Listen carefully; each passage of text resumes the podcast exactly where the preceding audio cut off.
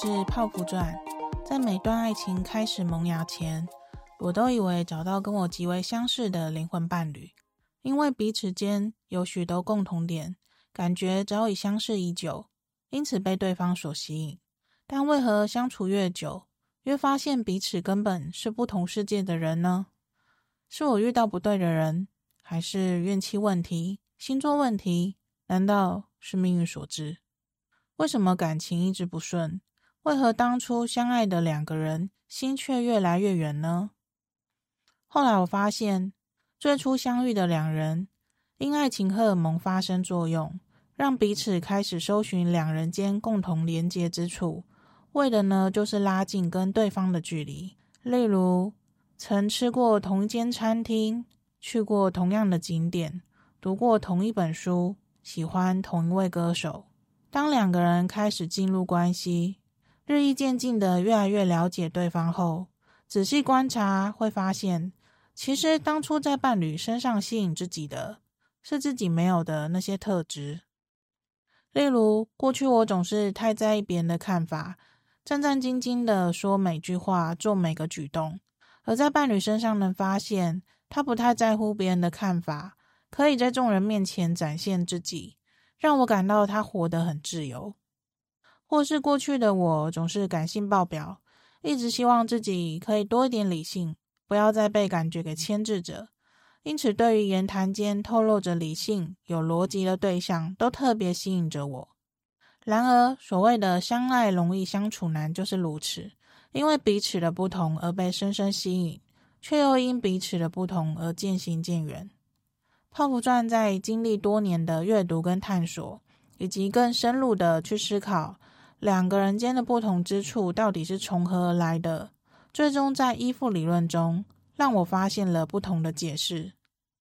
本集透过书籍找回百分之百安全感，来与你聊聊三大依附类型的不同爱情模式。若你对依附类型有些研究，或是正想学习如何分辨，泡芙专会以简单的案例。让你边听边思考是哪种依附类型的行为模式哦。不论你有伴侣或正处在单身，学习分辨依附类型，都能够帮助我们在亲密关系中更好的应对每个状况。那我们就开始吧。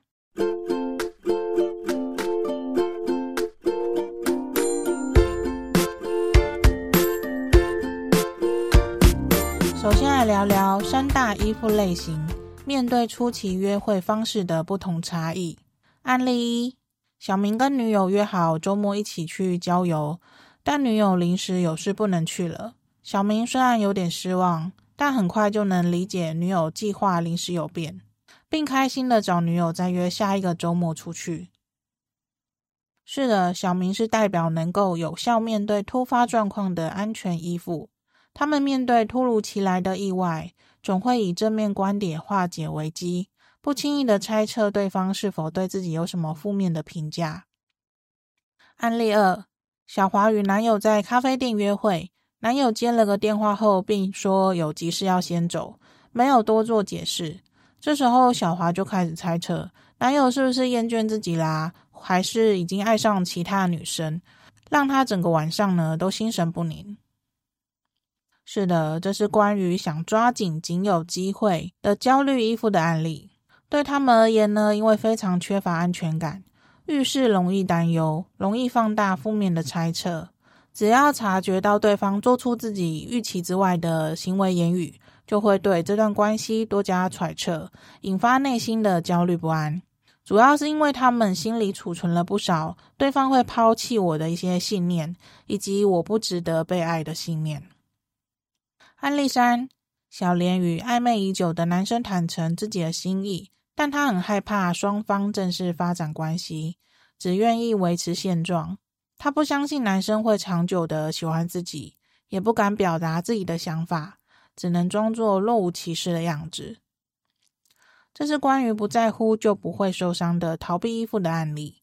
他们认为与人保持距离呢，才是最安全的，与其给予承诺进入感情关系。宁可选择停留在暧昧的阶段，因为承诺对他们来说压力实在是太大了。只停留在暧昧阶段，不仅能够满足自己在情感上的需求，同时也不必付出实质的承诺，而且他们对人际关系啊没有太大的兴趣，也不相信有人会真的喜欢自己，因此呢，习惯与人疏离。有些逃避依附者，即使表面上可以跟人相处得很好，但那也只是他们展现出来的社会技巧，而非真诚的想与人互动。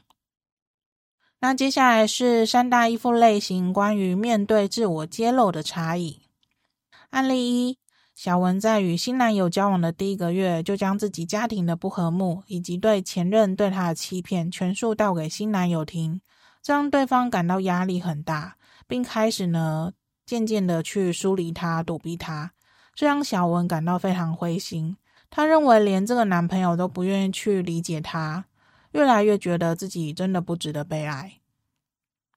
是的，这是关于总是滔滔不绝、倾吐自己伤痛的焦虑依附的案例。他们总觉得自己很糟，没有人会爱这样的自己，但同时呢，又奢望有个人可以接受这么糟的自己。因此，在这样的矛盾情绪下，他们会希望在与对方相识初期呢，就迅速且深入的自我揭露，也期待对方能够给予符合期待的回应，但往往过于心急，将负面的经验倒给对方听，造成对方承接不住，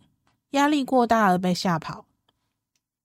案例二：小芳与男友交往一年，男友送她生日礼物，并分享她从小被同学欺负的遭遇。小芳感动男友愿意透露这些秘密，也分享了自己曾经被霸凌过的经历，因此呢，两人的感情更加进一步了。这是关于以循序渐进的方式创造更多亲密感的安全依附的案例。他们呢，当遇到愿意分享秘密的人，会细心注意到对方分享的内容，并揭露自己的秘密来回应对方。当伴侣呢，愿意给予回应。安全型的人就会做出更多自我揭露，让彼此感受到更多的亲密跟爱。案例三：小伟与女友交往半年，女友主动分享她自己的家世背景跟从小的成长经历，但小伟呢都以敷衍的态度带过，从不透露自己任何隐私，让女友感到两人之间呢缺乏情感交流，因此而渐行渐远。是的，这是关于守口如瓶的逃避依附的案例，他们不相信有人会真心喜欢自己。若他们要分享自己的秘密，除非是非常熟识而且信任的人，否则几乎是不可能的事。与他们聊天内容大多是在谈论事件过程，无法交流事件带来的感受。例如，有些人刚认识位新朋友，虽感觉跟对方已经很熟识，但每次的谈话呢，好像都只有自己在分享生活，对方呢很少谈及自己的内心世界。这种互动模式呢，很有可能就是为逃避依附者。那接下来分享的是三大依附类型关于面对看待伴侣的差异。案例一：小伟不喜欢与女友太过亲密，女友日常关心呢，会让他感到更加焦虑。这种关系会加深自己的无能感。每当女友啊想要跟他做深入的交流，以前的经验，都会让他感到很不自在。感觉女友想要去侵犯他的隐私界限，因此呢，他选择保持距离，避免展露出自己的脆弱。是的，这是关于保持距离以车安全的逃避依附的案例。他们不相信感情中的互相依赖，在关系中经常很被动。当别人对他们好，反而会感到自己更加无能，因而加强对自己的负面看法。即使遇到困难，也会选择一个人面对。因为与对方亲近，就等于是将自己脆弱的一面摊开来，这在他们成长过程中学习到是一件非常危险的事。这是源自于亲近焦虑，是种跟对方太过亲近，就会唤起过去被拒绝的那些痛苦感跟恐惧。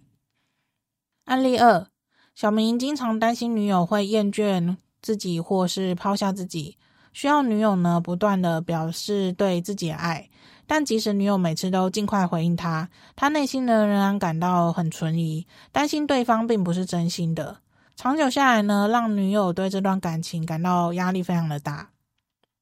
是的，是不是很焦虑的感觉？这是关于缺乏自尊心而带来焦虑感的焦虑依附的案例。他们因为缺乏安全感，总是担心自己会抛弃，需要不断的确认伴侣对自己的爱。却又怀疑对方到底是不是真心的。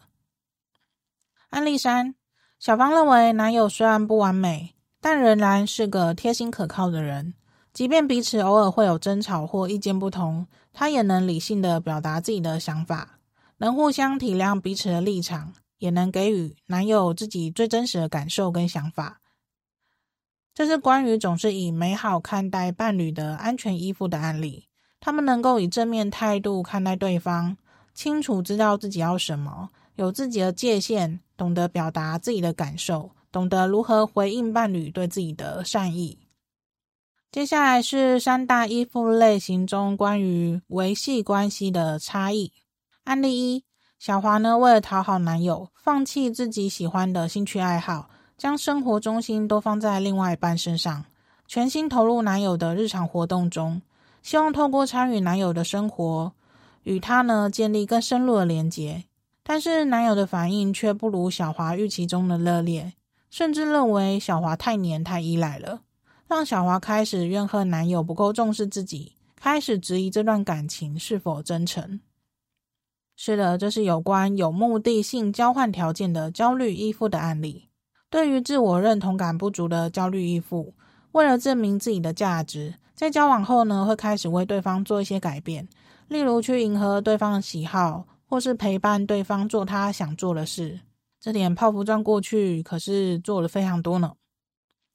在他们世界里啊，认为只要自己够爱对方，就能够让伴侣更加的爱自己。因此，这种付出并非心甘情愿，而是带有目的性的，甚至是感受到委屈的。而这一切的牺牲跟委屈啊，都是希望能够得到对方同等回应，以此呢证明伴侣对自己的爱。如果伴侣没有办法用他们期待的样子回应，他们就会对这段感情感到不满，但又害怕失去对方。因此呢，形成了恶性的循环。案例二：小杨跟女友已经交往两年了，为了陪伴女友到国外进修，小杨主动申请工作调度。尽管原本工作环境虽然好，但他愿意为了已经稳定的感情做出改变，即便是需要牺牲自己已经熟悉跟舒适的生活方式，他也心甘情愿，愿意给予伴侣空间，也能够适时的提供支持。是的，这是关于能够成为安全避风港跟安全堡垒的安全依附的案例。他们在关系中呢，信任对方不会背叛自己，相信自己值得被爱，相信当自己需要帮助的时候呢，都会有人来帮助自己。在关系中容易获得安全感，因此也有能力给对方安全感，能够支持伴侣，不多加干涉，也不会放任不管，并适时的给予鼓励，能够为维系关系而做出对关系有利的选择。这种选择可能等同牺牲了自己的权益，或是为了伴侣的幸福感而放弃自己的一些选择。但对安全依附者而言呢，并不会认为这些选择叫做牺牲自己，他们认为是为了让我们更好，因此呢，做出最好的选择方案。案例三：小明已有女友，但仍然独自出去参加聚会，认识其他女生。女友提出了想要多了解他，希望他多陪伴自己。但小明却觉得是女友太过黏人，坚持呢要自己的独立空间。他认为彼此都保有自由空间比较好。这是关于渣男，而、不是，这是关于我们独立就好的，呃，逃避依附的案例。不习惯伴侣的陪伴，也不习惯陪伴伴侣的逃避依附呢，在关系中经常希望伴侣能够独立点，不要对他们那么的依赖。当双方需要配合对方做出改变时呢，常让他们觉得，为什么不能像交往前的那样互动就好呢？对他们而言，改变自己配合对方并不容易。一旦互相调整跟改变，等于是把自己的某一部分交出去给对方，这会让他们感到非常的恐惧。他们不喜欢与他人亲近，相较花时间陪伴伴侣，他们宁可选择与其他异性互动。而有些逃避依附者，就算有伴侣，也会单独跟异性出去，甚至约炮啊、一夜情等等，因为不需对其他异性做出承诺跟负责，而且又能够满足他们情感上的需求，并且不需要交付自己，让他们感到更加的轻松自在。以上呢，我们讨论了三大依附类型的不同爱情模式，包含初期约会方式的差异，以及自我揭露的差异，以及看待伴侣的差异。以及维系关系的差异，透过了解自身的依附风格，让我们能够意识到过去在关系中那些造成感情不顺利的无意识行为互动，而透过有意识的调整呢，可以帮助我们建立更加稳定跟和谐的两性关系。在下集呢，泡芙钻会再与你分享其余的三种差异，包含面对拒绝跟争执的差异，以及性爱需求的差异，以及面对分手的差异。最后。泡芙传每周都会透过 email 分享敏感、焦虑、自救相关内容。如果你对这主题有兴趣，欢迎订阅我的电子报，链接会放在节目栏里哦。我们下集节目见啦，拜拜。